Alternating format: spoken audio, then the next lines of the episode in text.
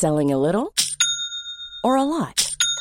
Shopify helps you do your thing however you cha-ching. Shopify is the global commerce platform that helps you sell at every stage of your business. From the launch your online shop stage to the first real life store stage, all the way to the did we just hit a million orders stage. Shopify is there to help you grow. Shopify helps you turn browsers into buyers with the internet's best converting checkout. 36% better on average compared to other leading commerce platforms because businesses that grow grow with Shopify. Get a $1 per month trial period at shopify.com/work. shopify.com/work. I'm Sandra, and I'm just the professional your small business was looking for. But you didn't hire me because you didn't use LinkedIn Jobs. LinkedIn has professionals you can't find anywhere else, including those who aren't actively looking for a new job but might be open to the perfect role, like me. In a given month, over 70% of LinkedIn users don't visit other leading job sites. So if you're not looking on LinkedIn, you'll miss out on great candidates like Sandra. Start hiring professionals like a professional. Post your free job on linkedin.com/people today. accepté l'invitation. Victor Bout est avec nous. Pour les présentations, de mon côté, je vais dire euh, aux gens qu'ils peuvent googler le nom. C'est tout un phénomène. Faites attention à ce que vous lisez. Il y a énormément de choses qui se disent à son endroit. Mais j'ai envie de le laisser se présenter lui-même, Victor Bout. Comment vous vous décrivez?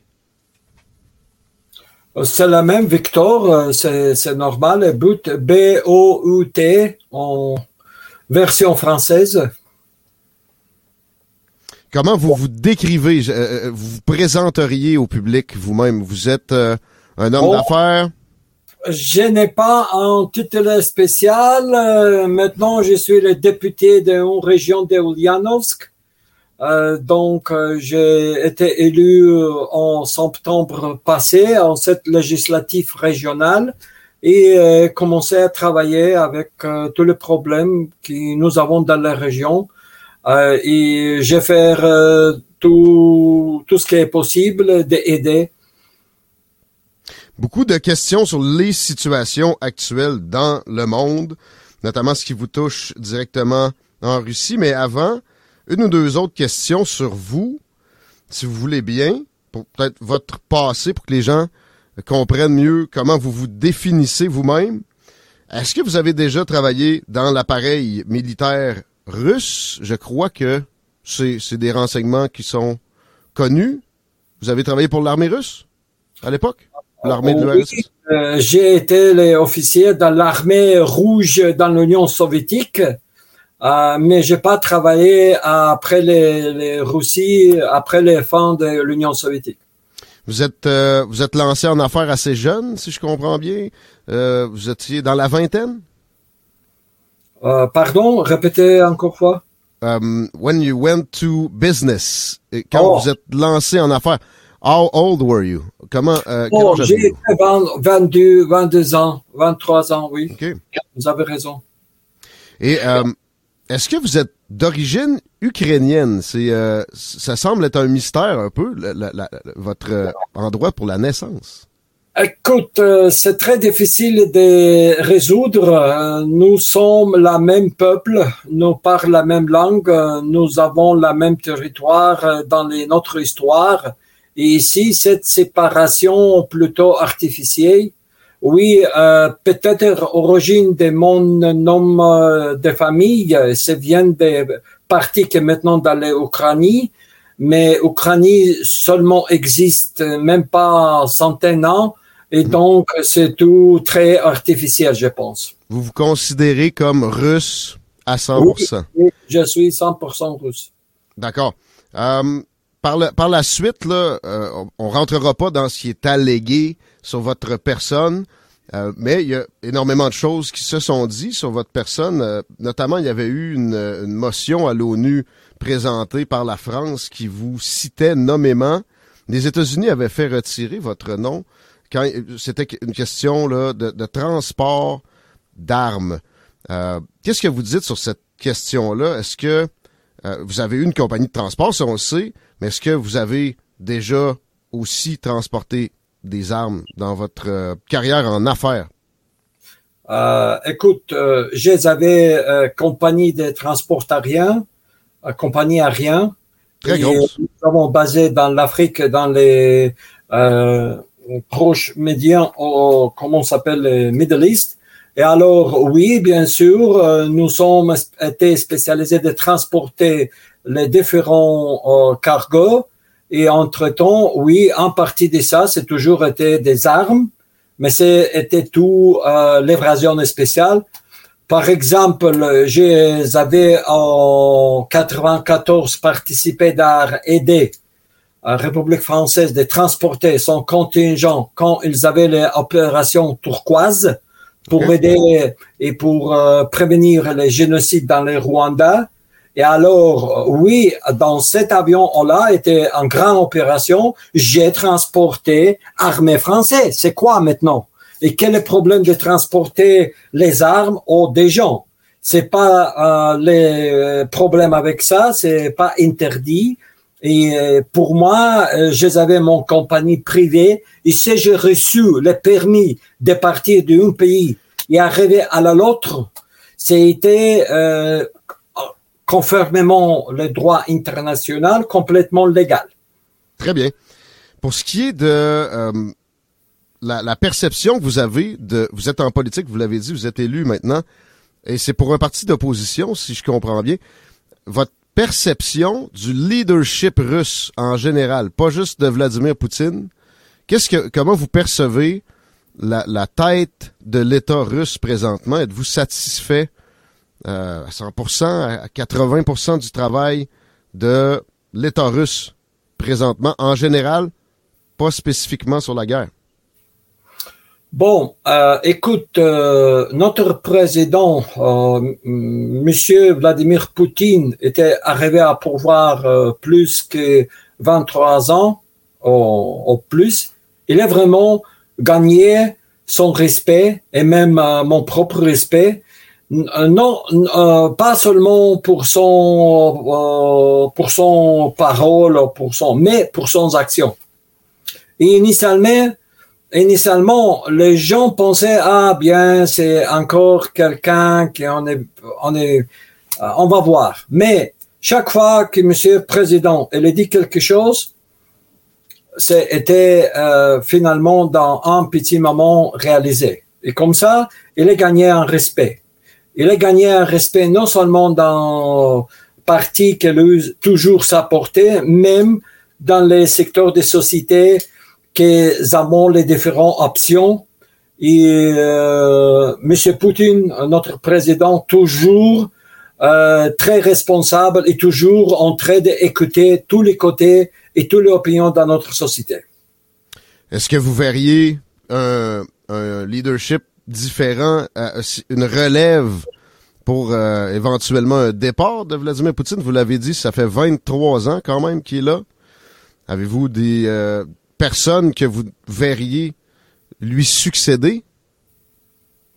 Bon, c'est une question très compliquée. Euh, je pense que oui, nous avons assez les gens qui sont qualifiés d'être euh, en cette position, mais nous avons un vraiment système de démocratie ici, et cette démocratie euh, sera possible d'avoir l'opinion du peuple. C'est le peuple décide euh, qui est, est le peuple qui va choisir le président de la Russie à prochaine année.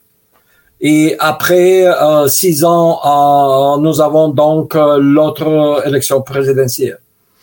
Très bien. Pour ce qui a cours en Israël, j'ai envie d'une question très ouverte et de vous demander quelles sont vos perceptions de, de ce qui se passe depuis près de deux semaines avec la bande de Gaza et ce qu'on connaît comme euh, guerre, on le qualifier de, comme ça présentement. Comment vous voyez la situation en Israël en général?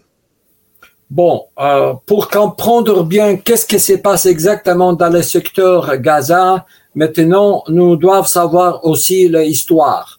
Je pense que les, les enfants de ce problème, euh, c'est ça le problème, que jamais été, euh, que jamais été réalisé euh, les droits des Palestiniens de former son propre État. Euh, même ONU ont décidé que oui, ils ont le droit de former son propre État, mais les dernières 50, 60, même depuis de la guerre deuxième mondiale, c'est jamais été réalisé.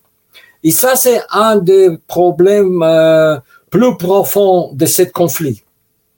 De l'autre côté, oui, bien sûr que le Hamas, qu'il a opéré euh, et euh, pratiquement pris le pouvoir dans le secteur Gaza, euh, c'est le groupe euh, très radicalisé, c'est le groupe islamiste euh, très proche à les Muslim Brotherhood, oui. Et ça, c'est vraiment tout ce qui s'est passé cette attaque, c'est pas bien. Et ni moi ni les autres gens ici, on ne supporte pas cette forme d'attaque. Mais à de l'autre côté aussi, comprendre les conditions dans le secteur Gaza. C'est le plus grand prison dans le monde, dans les ciels ouverts. OK? Ni les droits à l'entrée, ni les droits sortis, ni les droits importés, rien. Mhm. Vraiment, ces trois et demi ou quatre millions de personnes là, c'est pratiquement prisonnier.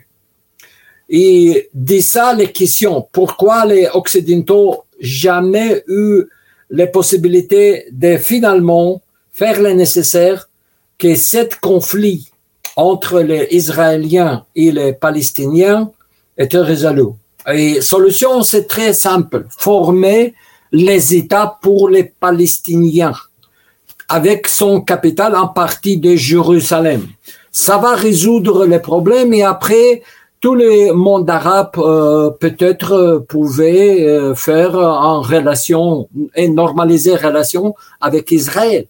Mais de quelque raison, avec ce système, euh, occidentaux, les mondes occidentaux et les gens qui décidaient cette politique des États-Unis, des Unions européennes, jamais décidé de réaliser cette plan.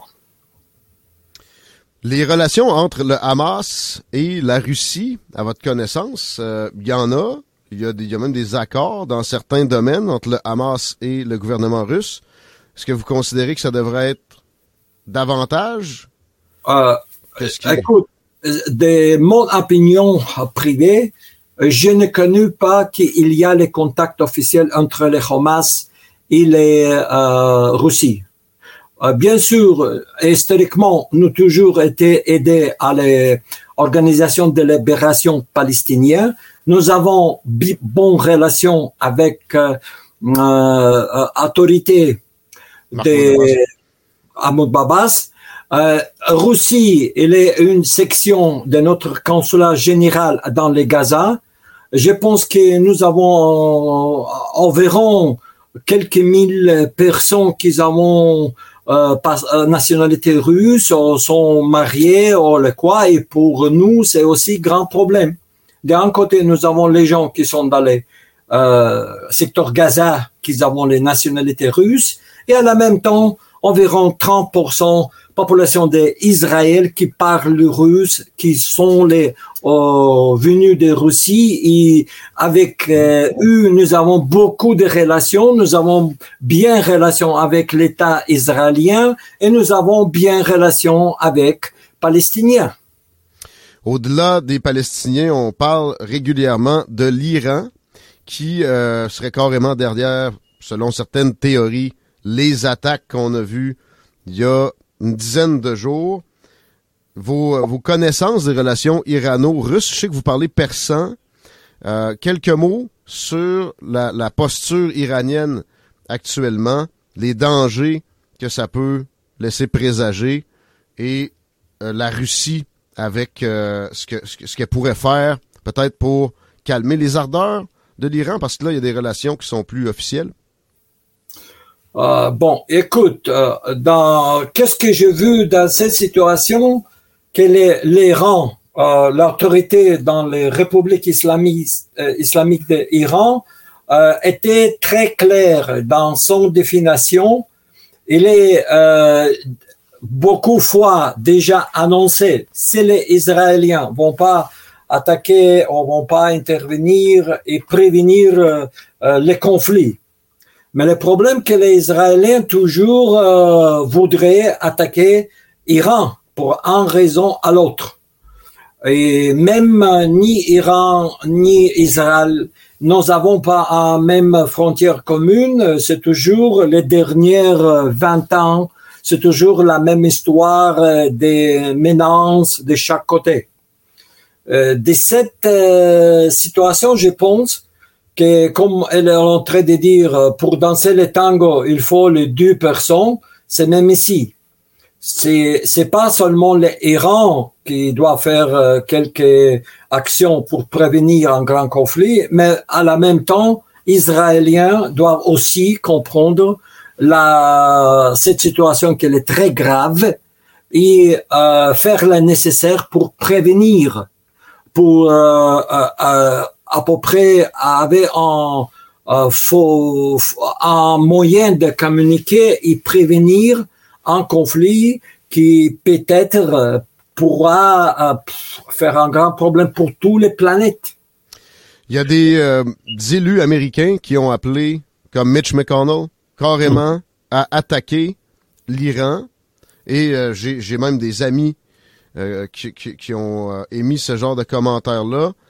Comment pensez-vous que ça pourrait euh, se dérouler, une telle attaque, un tel conflit? Est-ce que vous considérez qu'Israël serait capable, un pays de quoi 9 millions d'habitants, de, de, de, se prendre, de se, de se porter à, à l'attaque contre l'Iran et de finir de façon victorieuse? Bon, euh, le problème de cet euh, conflit sera pas, euh, c'est très difficile de, comprendre. Est-ce que Israël va utiliser les, armes nucléaires qu'ils ont, s'ils vont attaquer avec l'assistance des États-Unis ou non, si l'OTAN va intervenir ou non? Mais, euh, comme vous avez bien remarqué, Israël à peu près dix fois moins petit que l'Iran. Euh, Et ça, c'est le grand. Oui, population. Mhm. Et détermination des gens euh, d'Iran de défendre euh, son pays avec l'attaque d'Israël, euh, c'est aussi, je pense, la même, de la même décision que les Israéliens maintenant décidait de, défendre son propre pays. Même avec l'appui des Américains, ça pourrait être quelque chose qui euh, est euh, violent, assurément. On pense à l'Irak, qui quand même était tombé plutôt rapidement en 2003. Ben, en tout cas, le, le gouvernement. Pensez-vous que l'Iran, avec une attaque américano-israélienne, résisterait mieux que l'Irak à l'époque? Ah, bon, euh, il faut pas faire cette comparaison, première, mais voir même les géographies. Ça, c'est première. Et le deuxième, voir aussi les capacités de l'armée ou des forces armées d'Iran et aussi de tout ça développement qu'ils ont réussi d'arriver les dernières euh, années. Ils ont aussi euh, la même façon que l'Israël et les en force qui étaient considérés formidables avant euh, les dernières deux semaines. Euh, donc, c'est à l'autre exemple qui nous, comme nous sommes avec vous pas très spécialisés de comprendre qu'est-ce qu'il y a dedans, je pense de quelque façon, ce sera très difficile pour Israël, même avec Américains maintenant, de faire une opération contre Iran.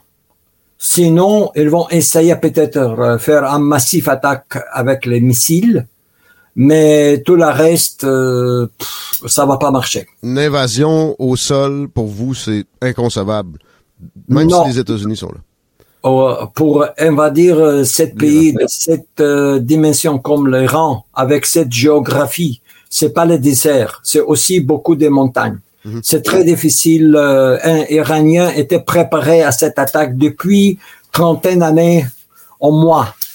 Ils ont formidable réserve des réservistes.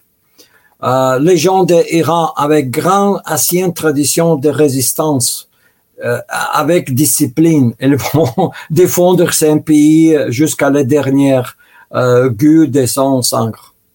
Si malgré ça, les États-Unis et Israël s'engageaient dans une telle voie d'attaque vers l'Iran, et on, on, on, transpose notre analyse à une plus grande échelle, on pense à la Chine là-dedans, qui manifeste clairement depuis des décennies que Taïwan, où on produit 80% des, microchips du monde, leur revient et doit être raccordé au territoire.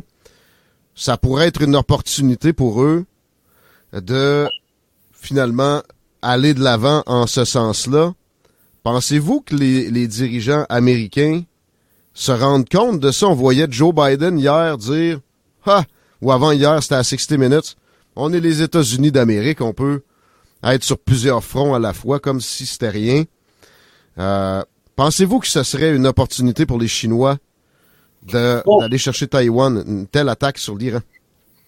Euh, écoute, maintenant, euh, les États-Unis sont engagés d'aider l'Ukrainien. Et vous voyez, il n'y a pas de résultat. Il est en train de dire que voilà, contre-offensif de l'Ukrainien va regagner son territoire, va gagner dans sa la guerre, euh, va récupérer tous les territoires que les Russie rentraient, mais ce ne marche pas. Euh, et vous voyez, les États-Unis, non, non seulement les États-Unis, mais tous les pays membres de l'OTAN ont train d'aider l'Ukraine avec l'argent, avec envoyer son armement, et maintenant, OTAN n'est pas plus capable de produire même assez munitions pour artillerie, de continuer ou d'aider les forces armées ukrainiennes, de même continuer à même de défendre. Cet conflit, précisément maintenant, c'est clair pour tous les spécialistes comment ça va terminer.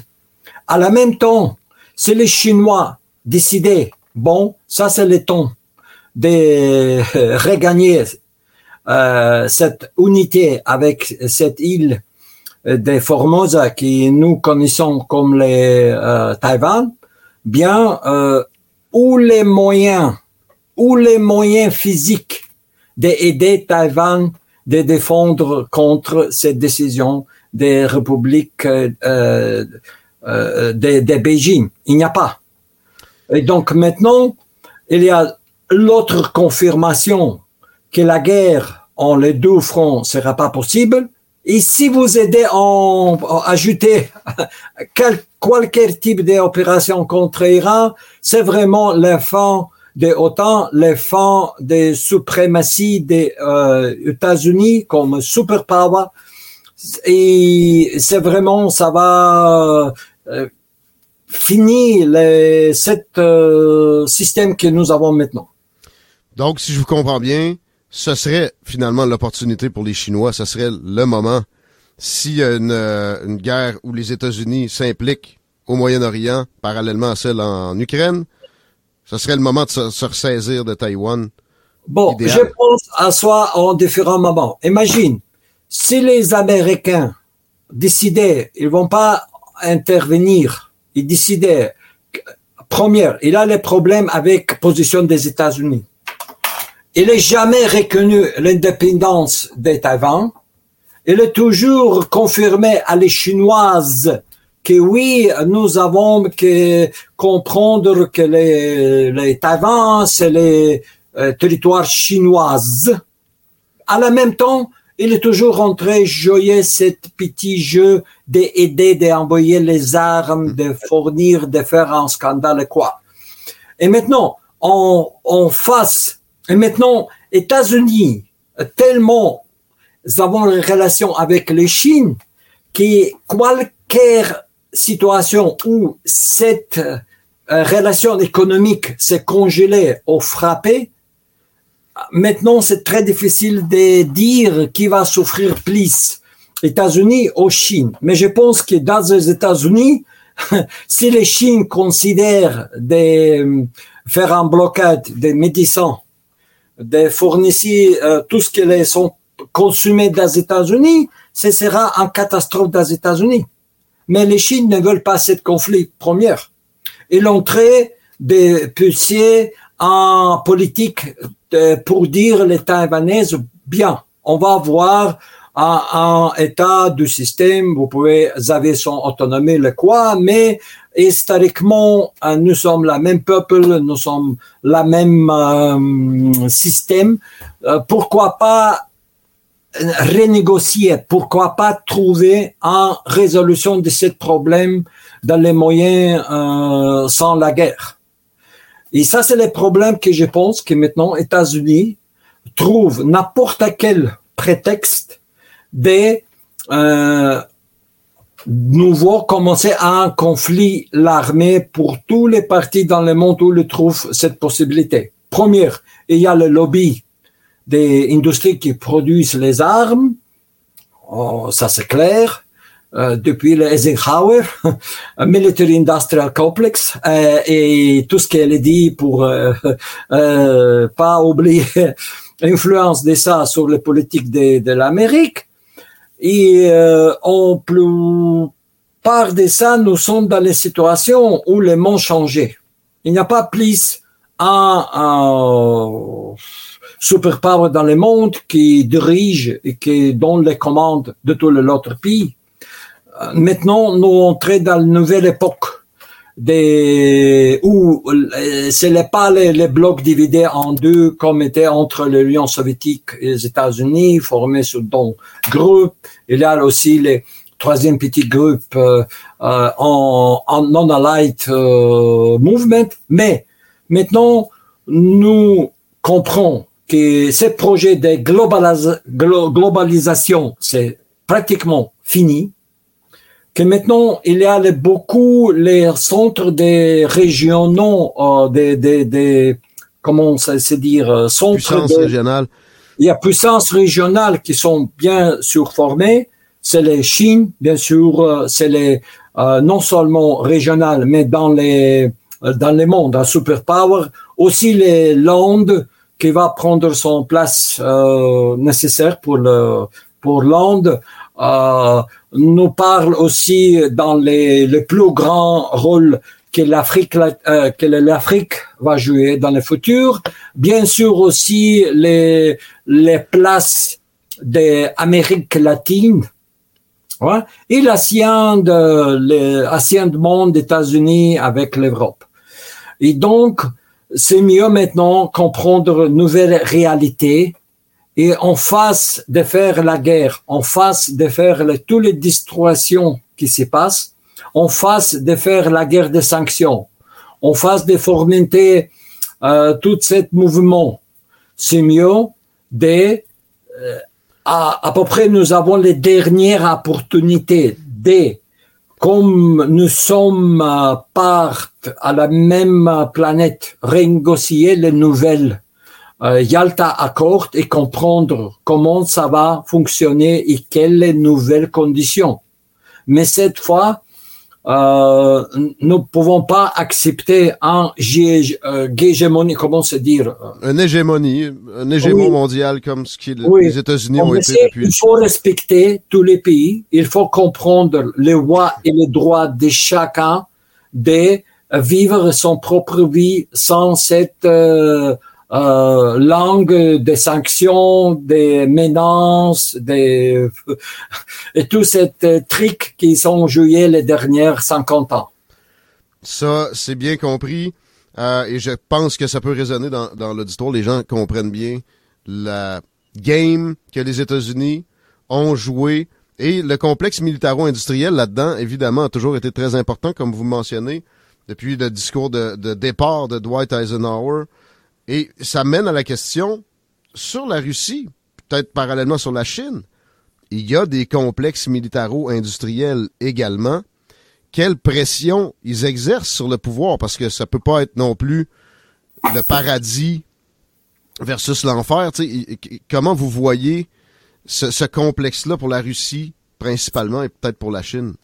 Les grandes différences entre les military industrial complex aux États-Unis et dans la Russie, que les, les, notre industrie militaires sont 100%, pratiquement 100% contrôlés par les États, ils n'avons pas la même euh, profitabilité. Euh, et pourquoi? Je veux dire, euh, pour tous les ordres que l'armée russe rentrait de commander, ils ont l'État est établi très petit pourcentage qui dans le coût de production que cette société peut ajouter. Donc l'État, pas seulement euh, signe le contrat de l'achat, mais à la même temps, il contrôle le coût de cette production. Et il n'y a pas les profits, il n'y a pas les moyens. Même euh, les petites compagnies privées qui participent, de jouer un rôle qu'il est dans les politiques, dans le financement, euh, qu'il est military industrial complex des États-Unis euh, habitué de jouer. C'est plus réglementé, si je comprends bien. Et il n'y a pas, il a pas autant de possibilités d'exportation. Il y a quand même des exportations d'armes chinoises, d'armes russes également. Ouais, exportation aussi, c'est les États, c'est les euh, tous les euh, ben, bénéfices, tous les, les moyens qu'il a gagnés pour exporter sont directement envoyés vers le budget euh, de notre fédération. Donc c'est pas un fonctionnement à la Raytheon ou Northrop Grumman ou Boeing. Non non non, c'est complètement différent. Okay. Bon, ici le, notre gouvernement, elle décide. Voilà, ça c'est les programmes, ça c'est les moyens que vous euh, besoin. On vous financier euh, tous les nécessaires euh, comme l'investissement pour vous acheter le nouvel équipement. Et voilà, toutes les productions en achat en cet euh, prix fixé. OK. Vous avez mentionné les sanctions américaines qui, effectivement, ont discrédité certaines de leurs... un peu de leur aura, pour le dire comme ça, à certaines occasions. J'aimerais qu'on en parle un peu davantage. Sur la Russie, à notre dernière discussion, vous me disiez que ça n'a presque pas d'effet sur l'économie russe. Euh, la situation économique de la Russie présentement, à votre, à votre avis, euh, certainement un peu affectée au moins par ça. comment, comment, vous, comment vous qualifieriez euh, les, effets des sanctions américaines? Et est-ce que ça, a vraiment amené à des pays comme, en Inde, le, le BRICS, parler d'une monnaie commune, c'est c'est clairement, ça découle de ces politiques de sanctions-là économiques des États-Unis? Ah bon, euh, première, euh, Russie réussit de euh, développer son économie même dans cette sanction, en sanction. Oui, bien sûr, il y a l'effet de ces sanctions et se trouve plus des marchés des consommateurs. OK? Bien il y a aussi quelque chose qui nous rentrait d'acheter vers les troisième pays la même provenance de l'Europe ou la même provenance des États-Unis. Donc ça, c'est les marchés. Euh, mais à la même temps, cette action donnait opportunité euh, des compagnies russes d'acheter tout ce qui est euh, les compagnies accidentaux sont vendues en, en prix très bien et euh, je ne pense pas qu'ils ont plus opportunité de rentrer et à couper la même place qu'ils ont eu euh, dans les Russie, dans les marchés russes euh, de, production qu'ils avaient avant de cette action. Euh, nous avons maintenant, euh, après les 2014, rentré des être exporteurs des produits alimentaires très grands on réussit des produits tous qui avant nous rentraient achetés à l'Europe. Euh, nous entrons aussi produire la nécessaire euh, hum, euh, euh technologie.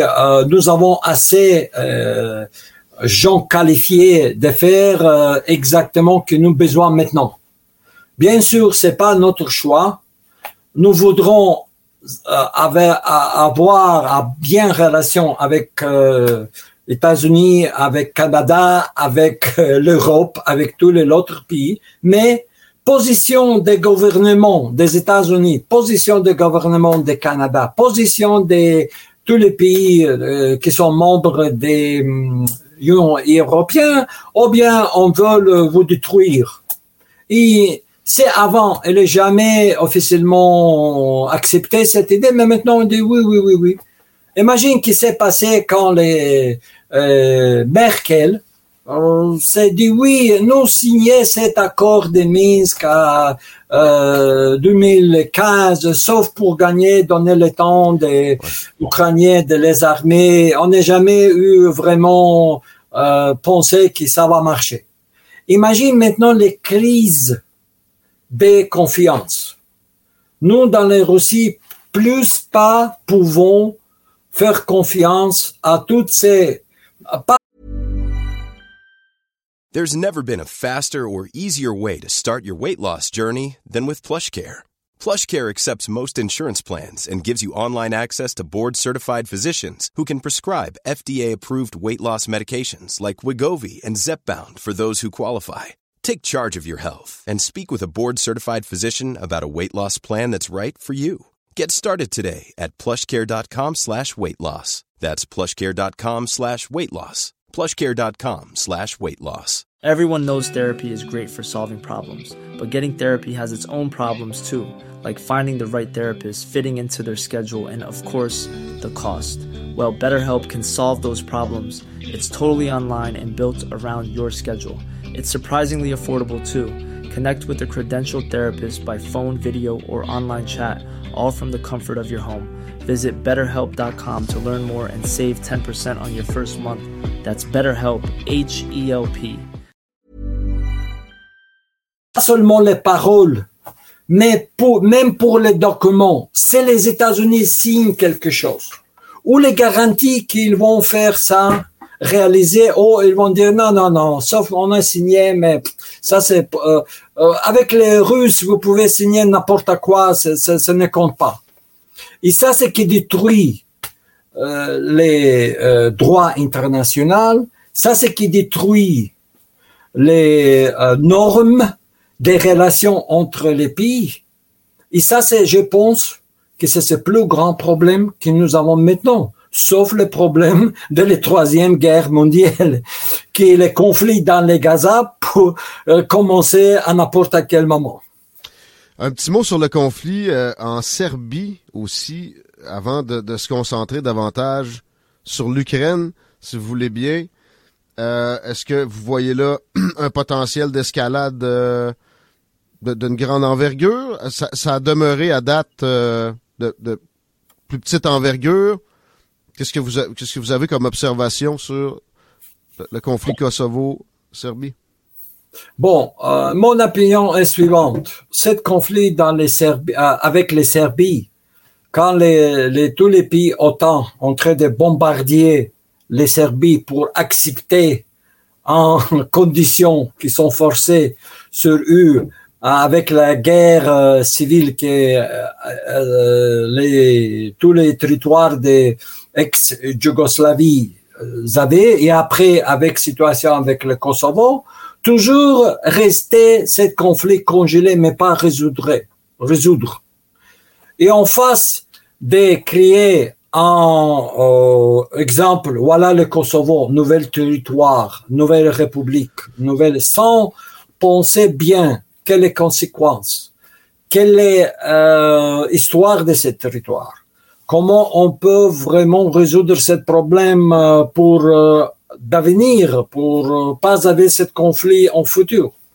Mais je pense que les globalistes, ils cherchaient l'autre formule, ils toujours cherchent planter quelque chose, comme les bombes qui va exploser, explode n'importe quel temps quand ils veulent presser cette clé pour, pour faire cette explosion. Et ça, c'est ce qui se passe avec tout ce conflit, même conflit ukrainien. C'était clair euh, depuis le début avec cette situation. Euh, États-Unis, l'OTAN, elle est bien connue que ça, c'est, euh, ça va menacer les sécurités de Russie. Et c'est pas possible de séparer les gens entre Russie et l'Ukrainien, c'est avoir un conflit. Et voilà, nous sommes maintenant ce conflit. C'est la même chose dans les conflits dans les hum, euh, euh, Serbia. C'est la même chose avec cette euh, tension que le Pakistan et l'Inde avons maintenant. Et c'est la même chose les conflits dans le Proche-Orient. C'est toujours les, les idées des euh, comment s'appelle les, anglo-saxons? Euh, et euh, contrôler et diviser pour mieux régner. Oui, pour mieux régner. Je comprends. Vous parlez de globalisme. Pouvez-vous définir ce que vous, euh, vous voulez dire par ça? C'est euh, c'est un peu tabou ici. Dès qu'on prononce le mot, on peut se faire traiter de colibet. Euh, et ça, c'est le plus... Ah, maintenant, voyez comme ça situation. C'est très simple. Voyez maintenant, euh, qu'est-ce que les valeurs du globalisme? C'est détruire les humanités. Pourquoi? Nous, comme l'humanité, nous sommes forts quand nous avons plusieurs cultures, plusieurs langues, plusieurs euh, formules de vivre. Bien? Culture. culture. Que nous toujours euh, vont conserver, que nous reçus de notre parents. Que nous obligés de passer notre culture à notre enfants. Que nous vont continuer notre tradition de notre religion euh, comment on est habité. Mais globalisation, ils veulent détruire ça tout. Ils vont créer même pas un peuple dans le monde. Ils vont créer même eux, ils vont créer quelque chose qu'on n'est jamais connu. Pourquoi? C'est plus facile pour eux contrôler. Si les gens ne comprennent pas son culture, s'ils ne connaissent pas son histoire, ils ne connaissent pas de son peuple sont venus de quoi. Pourquoi euh, nous utiliser ça? Qu'est-ce qui est signification dans notre langue des mots qu'ils ont utilisés? Quelle est signification de notre culture, des rituels, de tout ce qui fait nous un grand, un fort humanité Et cette grande force de l'humanité, c'est des différents partis, différentes cultures, différents peuples, différentes civilisations qui font nous très, très forts pour résister, pour survivre. Ici, nous avons la même culture, la même langue. Et nous n'avons pas différence entre les, hommes ou les, dames qui nous avons autorisé n'importe quelle fantaisie sexuelle, que nous avons euh, écoute, dans 25 ans, il n'y a pas plus les gens qui vont euh, exister. Et ça, c'est la guerre contre l'humanité. Et pour nous, ici en Russie, on veut ces conflits, même dans l'Ukraine, qui nous sont maintenant en défense des civilisations, des humanités en cette fois. Pourquoi? Vous avez que les, dans l'Ukraine, ils sont même les formations des homosexualistes, des transgender. Et cette euh, euh, formation des, des bataillons des nazis, c'est quoi? C'est exactement les forces qui veulent détruire non seulement Russie, nous sauf les premiers objectifs de son attaque. Pourquoi? Pour que nous avons les, les voix de dire non, on va pas jamais ça accepter. Qui qui veut ça? vous avez mentionné les nazis. Est-ce que ce serait une espèce de, de continuation de, des nazis allemands? Vous avez, la dernière fois qu'on s'est... Exactement. Écoute, les formations, euh, maintenant dans les Ukrainiens, les formations des euh, les néo-nazis, ils sont ouvertement euh, marchent dans les rues avec les laciens symbole des SS Division Galicia, qui sont participés de tuer juifs, qui sont participés de tuer euh, des les gens de Pologne, des gens de Russie, des gens d'Ukraine, des gens de n'importe quel.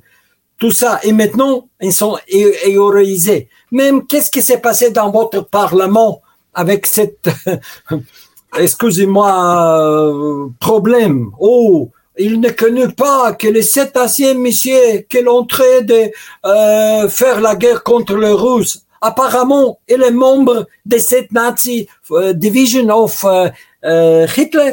C'est quoi? Si nous oublions l'histoire, qu'est-ce qui s'est passé 80 avant, nous n'avons pas le futur. Et ça, c'est le problème. Écoute, ici dans les Russies, il y a chaque famille qui sont perdus quelqu'un dans la guerre deuxième mondiale. Dans les mon famille, j'ai perdu mon deux grands euh, pères pour ça. J'ai le connu. Ils sont hmm. tous tombés dans la guerre. C'est la Russie qui a eu le plus de victimes dans la hein? guerre. C'est la Russie qui a eu le plus de victimes dans la deuxième guerre mondiale. Et, imagine, dans ces 25 millions qui nous sont perdus dans la guerre deuxième mondiale, la plupart de ces pertes étaient les, pertes civiles, pas les militaires. On les avait seulement les 8 millions pertes d'effectifs de, de l'armée rouge et la reste, c'est les civils. Ça, c'est quoi? Ça, c'est pas génocide? Mais on ne parle pas de génocide. De ça. On ne fait pas cette, euh, euh, euh, monétisation de faire les, les, trucs. On comprend qu'est-ce que c'est dans chaque famille dans la Russie, on connaît très bien qu'est-ce qu'est la guerre. Mon deux grand-mère toujours dit oh n'importe quoi sauf la guerre. Imagine. Et ça, maintenant, il voulait faire la guerre avec nous. Dans les dernières cent ans, il n'y a pas un seule génération dans les Russies qui sont pas perdus presque tout. Révolution. Ah, Première Guerre mondiale. Révolution. passer les collectivisations dans les, après les deuxième guerre mondiale, après le collapse de l'Union soviétique. Mmh. Écoute, nous sommes habitués. On va euh, débrouiller. On va survivre. On, on, on, va parler plus précisément justement du conflit avec l'Ukraine présentement. On remonte un peu dans le temps. On s'est parlé cet été hors d'onde avant que n'ait lieu ce qui a été appelé une mutinerie ou une, révolution avortée, euh, semble-t-il menée par Evgeny, euh, Evgeny Prigozhin. On envisageait même peut-être une entrevue avec lui. Le connaissiez-vous bien, Evgeny Prigozhin? Bon, euh, j'ai été quelquefois avec M. Prigozhin, on était ensemble dans quelques visites euh, dans les différentes régions de les pays. Et il est aidé euh, beaucoup euh, quand j'ai été dans les prisons des États-Unis. Et pour nous, pour tous les peuples de la Russie, il a toujours été un héros. Et son père, pour nous, c'est très grave tra tragédie jusqu'à maintenant. Donc, qu'est-ce qui est vraiment passé? Peut-être euh, euh, maintenant c'est très petit temps qui s'est passé pour comprendre exactement qu'est-ce qui s'est passé. Mais vous voulez dire au moment de la, la rébellion euh, pour ce qui s'est passé? Oui, c'est vraiment on n'est pas toujours les comment se dire qu'est-ce qui est vraiment passé? C'était pas vraiment en rébellion rébellion. Il a toujours dit euh, bon, je voulais euh, changer de régime, ok? Son demande était complètement différent. Il a demandé des changements de commandes dans l'armée, au plupart. Il a demandé quelque autre chose. Bien sûr que c'était pas bien à tout de faire ça pendant le temps de guerre.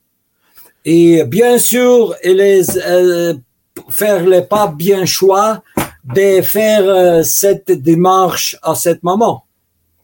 Mais de quelque euh, raison, euh, tout ce qu'elle faire euh, pour les Russie, tout ce qu'elle faire pour pour nous, pour aider, et tout ce qu'elle faire pour différents l'autre pays, c'est toujours resté dans l'histoire.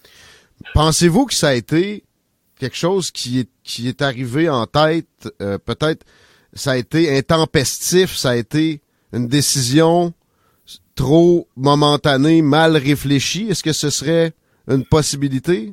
Bon, elle était un Jean, elle était un homme très ouvert, très émotionnant, et je pense que peut-être lui décider euh, cette décision, c'est très était plus émotionnel de que logique ou bien pensée.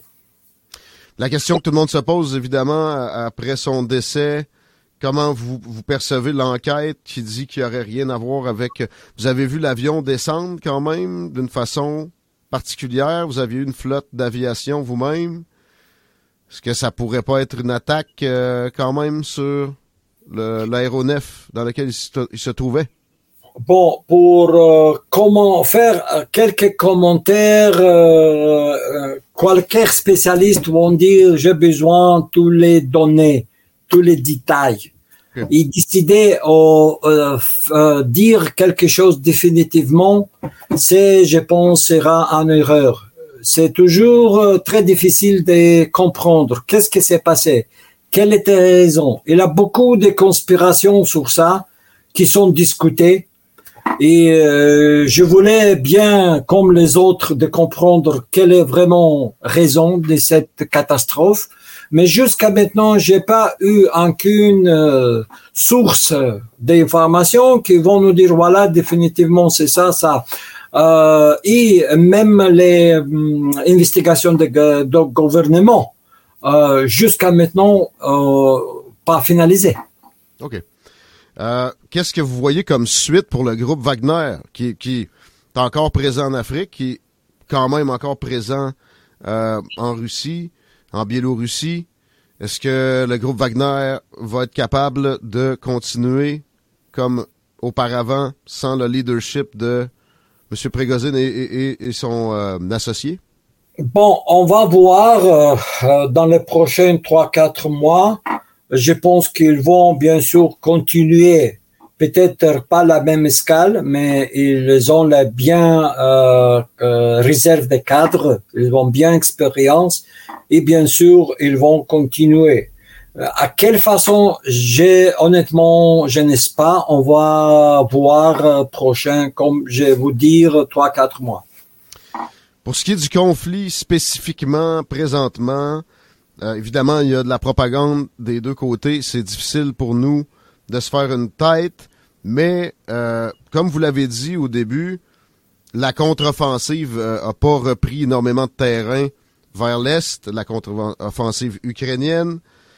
Est-ce que vous sentez la fin pour l'armée ukrainienne? Parce que c'est ce que je vois démis du côté russe euh, les pertes ukrainiennes sont énormes.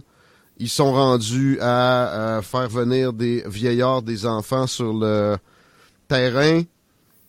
Pensez-vous qu'ils peuvent durer encore? Puis en plus, il y a clairement un désintérêt américain, occidental. Est-ce que la guerre est en train de se gagner pour les Russes? Puis est-ce que ce serait satisfaisant? Oui, écoute, nous allons gagner sans doute. Et pourquoi Pour nous, nous n'avons pas l'autre option? pour nous, ça, c'est les, les, pas de question. On va gagner. Mais, là, les problèmes, c'est le conflit où les deux côtés de ces conflits, d'où l'armée parle la même langue. C'est pour cela, c'est le russe des côtés des Russes et c'est les Russes des côtés des Ukrainiens qui sont l'entrée de tuer chacun. Et ça, c'est pourquoi les Américains, les sénateurs euh, Lindsey Graham dit oui, ça c'est le mieux investissement en effet. Avec petit argent, on est en train de tuer les Russes. Mm. Imagine, ces conflits finis, euh, l'armée ukrainienne ne peut pas exister sans les apports américains et occidentaux, peut-être cinq jours. Et ça, c'est maintenant nous sommes proches où les soutiens politiques dans le régime des Zelensky, euh, tout le monde sont fatigués. Ils sont fous maintenant des Zelensky.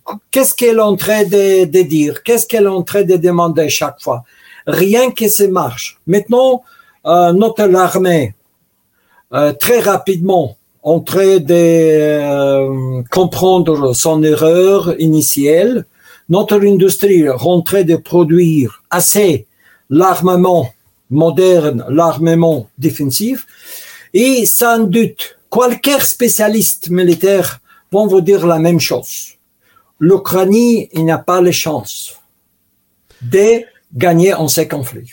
Quelle était l'erreur de départ? C'était de peut-être viser un trop large territoire? Est-ce que vraiment il avait été envisagé d'aller jusqu'à Kiev?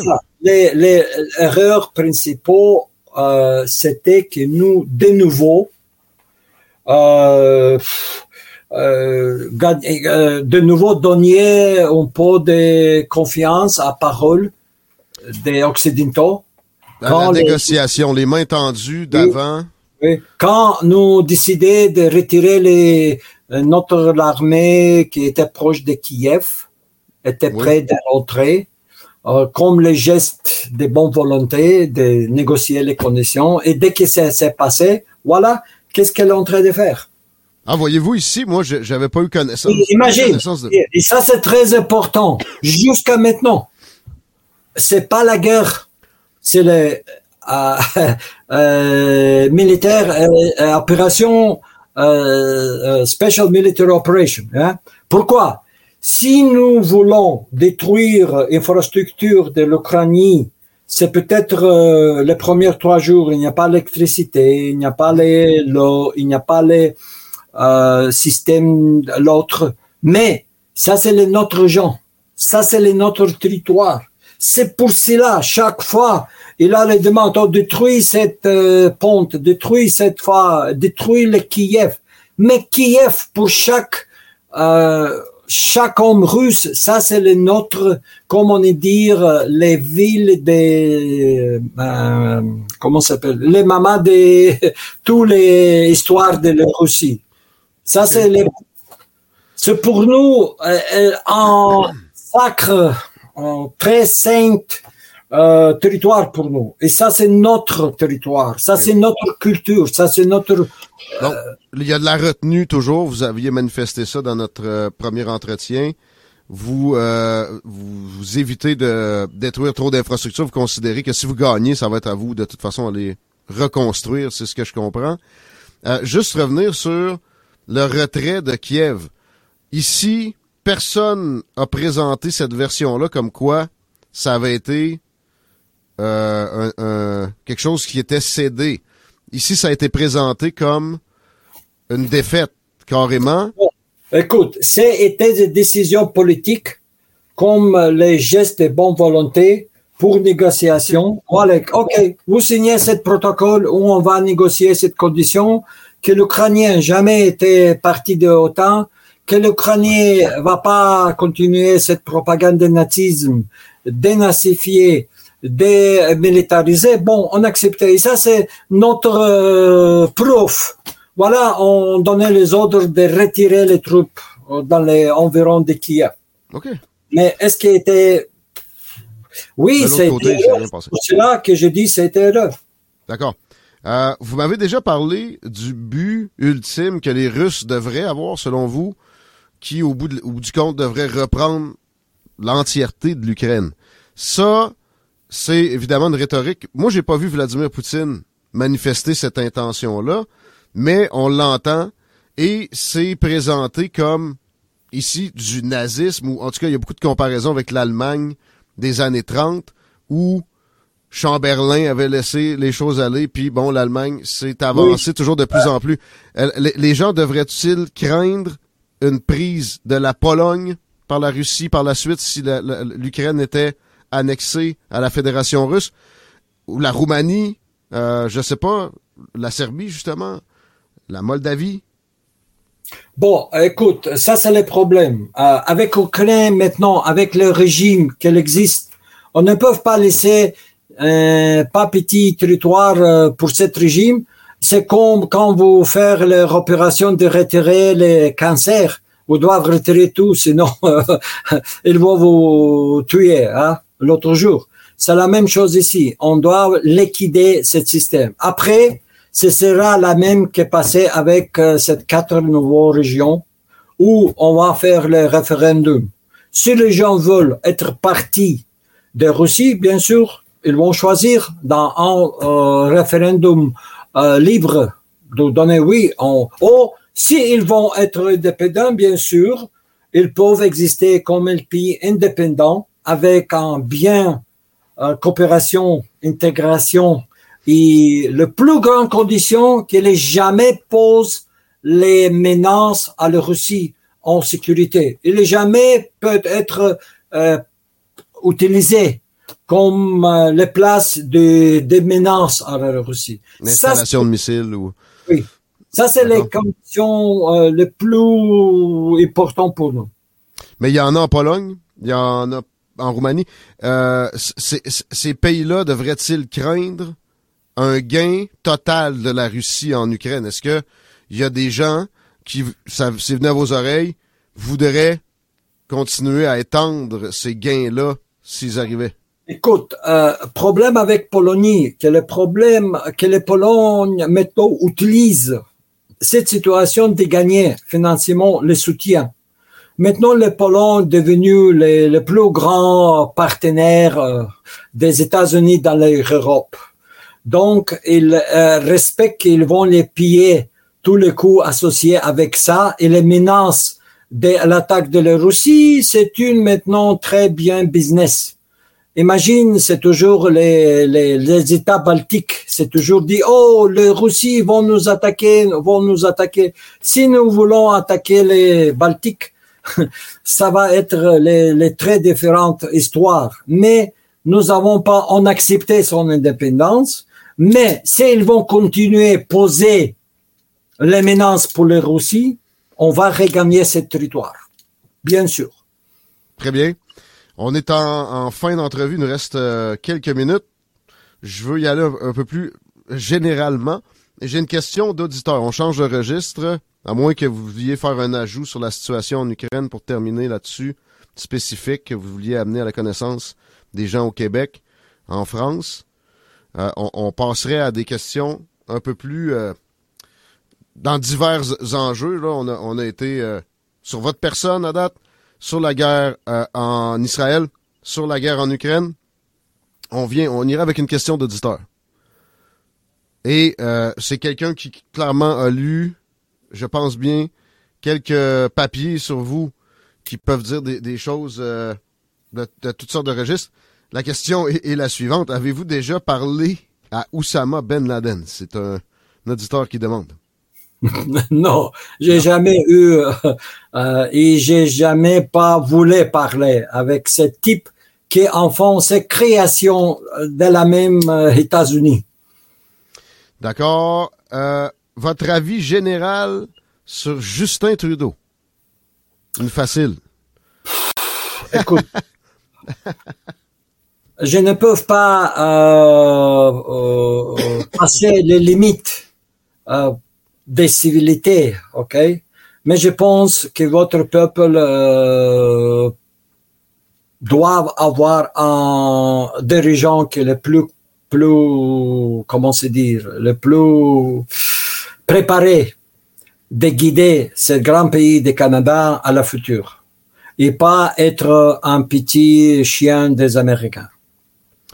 Votre perception justement sur le poids du Canada dans le monde, euh, qui a un PIB quand même qui ressemble à celui de la Russie. Est-ce que, avec un meilleur dirigeant, facilement, penser qu'on pourrait faire plus, avoir plus de d'ascendant sur les affaires internationales. Il y a eu des époques où on était très fort. On a inventé, des casques bleus, entre autres sous, Mike Pearson. Euh, écoute, ici, le problème toujours, nous doivent, on a discuté, on doit maintenant comprendre qu'il n'y a pas les pays exceptionnels, qu'il n'y a pas les pays très grands ou très petits, qui nous doivent respecter le choix et le droit de chacun. Ça, c'est la seule réception que nous, les hommes, peuvent habiter dans la paix dans cette planète. Sinon, nous allons finir dans la guerre troisième nucléaire où toute l'humanité va évaporiser. Connaissez-vous un peu le mouvement séparatiste du Québec? Avez-vous déjà entendu parler de ça? Oh oui, bien sûr. Euh, c'est très très populaire. Euh, je, je, me rappelle quand le général de Gaulle l'entrée de proclamer vivre le Québec euh, libre. Euh, bon, écoute, c'est de nouveau. Euh, et on nous sont déclarés et ça, c'était dans les statuts que chaque peuple a le droit des self-détermination, comment s'appelle les, les même détermination par, par soi-même. Donc, oui, par soi-même. un référendum gagnant pour le Québec serait reconnu par la Russie où, où vous seriez euh, dans les sphères décisionnelles, par exemple? si les, cette référendum, ça va respecter, ça va passer dans l'environnement, et les gens dans le Québec, avec majorité on ne parle pas même les majorités comme était dans les Crimea ou même dans les, cette quatre régions qui étaient dans cette euh, opération militaire. Disons 60 et plus pour cent, et nous avons que c'est s'apporter pour toutes les populations qu'il n'y a pas les problèmes avec les gens qui parlent anglais dans le Québec, qu'il y toutes les communautés qui parlent l'anglais, qui parlent français, ils ont le même droit. Je ne, je ne vois pas le problème pourquoi Russie ne vont pas reconnaître l'indépendance de Québec. Parlant d'indépendance, il y a des gens qui euh, pointent du doigt euh, un certain degré d'immigration et, disent que ça, ça correspond mal à de la souveraineté. C'est des choses qui se, qui se disent ici dans certains mouvements. Très peu d'immigration en Russie par le passé, puis évidemment maintenant. Comment euh, vous expliquez ça? que, est-ce que c'est la, Russie qui euh, s'en contente bien? Est-ce qu'on devrait avoir plus d'immigration en Russie? C'est les grandes aussi discussions dans les sociétés russes sur l'immigration, mais nous avons euh, euh, aussi très différentes migrations. La plupart de l'immigration dans la Russie, c'est l'ancienne République de l'Union soviétique de l'Asie centrale. Et à peu près nous étions dans le même pays. Les gens qui viennent ici, au plupart, euh, connaître bien les langues, connaître bien notre histoire, connaître bien la culture. Et on sait, on n'est pas vraiment un grand problème. Et, au plupart, les majorités de ces gens, ils ne veulent pas sauf venir ici d'avoir les bénéfices des systèmes sociaux. Ils viennent ici pour gagner l'argent, travailler. Et plus grand partie de ces travailleurs, il travaille ici et envoyer l'argent vers son pays. Et nous besoin, bien sûr, beaucoup d'immigration pour raisons économiques. Nous sommes le deuxième pays dans le monde pour l'immigration après les États-Unis, je pense. Nous avons chaque année, je pense, les dernières euh, six ans ou quoi, environ 10 ou 12 millions des émigrés chaque année. Ben, et c'est plupart les gens qui viennent des républiques anciennes de l'Union soviétique. C'est 85 euh, ou plus pour cent de ça. Et ça, c'est les différences. Bien sûr, nous avons maintenant le problème avec les euh, générations qui n'étaient pas bien membres le temps de l'Union soviétique, qui sont intégrés, mais ça, c'est le problème qui nous, ici, doivent faire le nécessaire effort de préparer ces gens qui veulent venir euh, pour nous. Deuxième, ces gens qui viennent pour nous, ils besoin pas les visas. OK? Pour eux, des fois, quand dans euh, cet ancien euh, territoire euh, République de l'Union soviétique, beaucoup de gens, des peuples gens, l'âge, ils besoin de travail, ils trouvent ça ici. Pourquoi pas? Et notre coopération économique avec l'ancienne République de l'Union soviétique, chaque année, on montait environ 10 ou 15% Ça, c'est très positif. Bien sûr, on doit travailler de euh, faire le nécessaire effort de construire plus l'école en ces pays. Aider-la avec éducation, aider-la avec développement économique. Et ça va nous aider euh, beaucoup de prévenir les problèmes avec l'immigration que vous avez euh, dans les mondes occidentaux où les gens qui sont immigrés complètement ne veulent pas être intégrés, complètement ne comprennent pas le quoi. Et aussi. Même peut-être ont de la haine envers ce qu'on représente dans certaines occasions. Il y a des immigrants qui euh, détestent l'endroit où ils arrivent. Oui, bien sûr. Et ça, c'est le problème. Quand vous créez le système de welfare, où les gens viennent et sauf pour gagner cet argent. Mhm. Et train de rire, tu dis, écoute, ça c'est comme les quoi, ça c'est les... Pourquoi pas, on va recevoir cet argent et fait rien.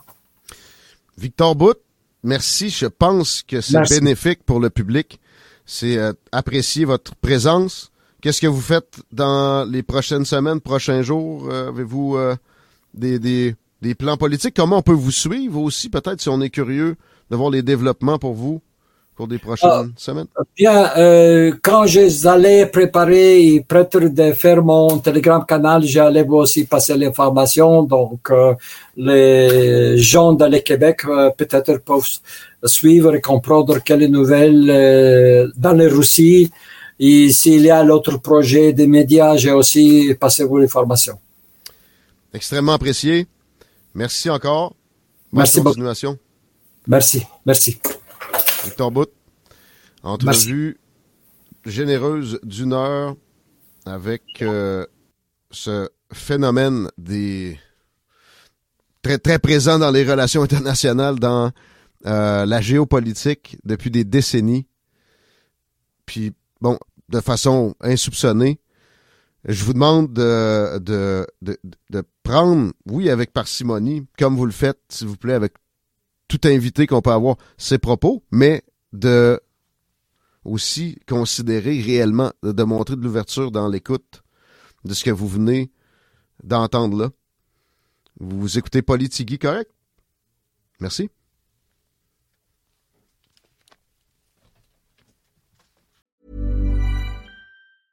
Planning for your next trip? Elevate your travel style with Quince. Quince has all the jet setting essentials you'll want for your next getaway, like European linen, premium luggage options, buttery soft Italian leather bags, and so much more. And is all priced at 50 to 80% less than similar brands. Plus, Quince only works with factories that use safe and ethical manufacturing practices. Pack your bags with high-quality essentials you'll be wearing for vacations to come with Quince. Go to quince.com slash pack for free shipping and 365-day returns. Acast powers the world's best podcasts. Here's a show that we recommend. Welcome back to Two Judgy Girls. I'm Mary from the Bay. And I'm Courtney from LA. TJG is the podcast where we spill all the tea on your favorite reality TV shows, celebrity gossip, and everything in between. We're here to bring you our unfiltered opinions, hilarious commentary, and plenty of laughs along the way. We're two SDSU Delta Gamma sisters with a microphone and a whole lot of opinions. Each week, we dive headfirst into the wild world of reality television from Bravo to all the trash TV you could want. We break down the drama, dissect the latest scandals, and share our thoughts on everything from the jaw dropping moments to the embarrassing antics. But that's not all. We're not here to just gossip. We're here to connect with you, the jurors, and share our love of all things pop culture. Whether we're dishing on the latest celebrity breakups, discussing our favorite guilty pleasure movies, or sharing embarrassing stories from our own lives, we promise to keep it real, keep it fun, and keep you coming back for more. Come judge with us. ACAST helps creators launch, grow, and monetize their podcasts everywhere. ACAST.com.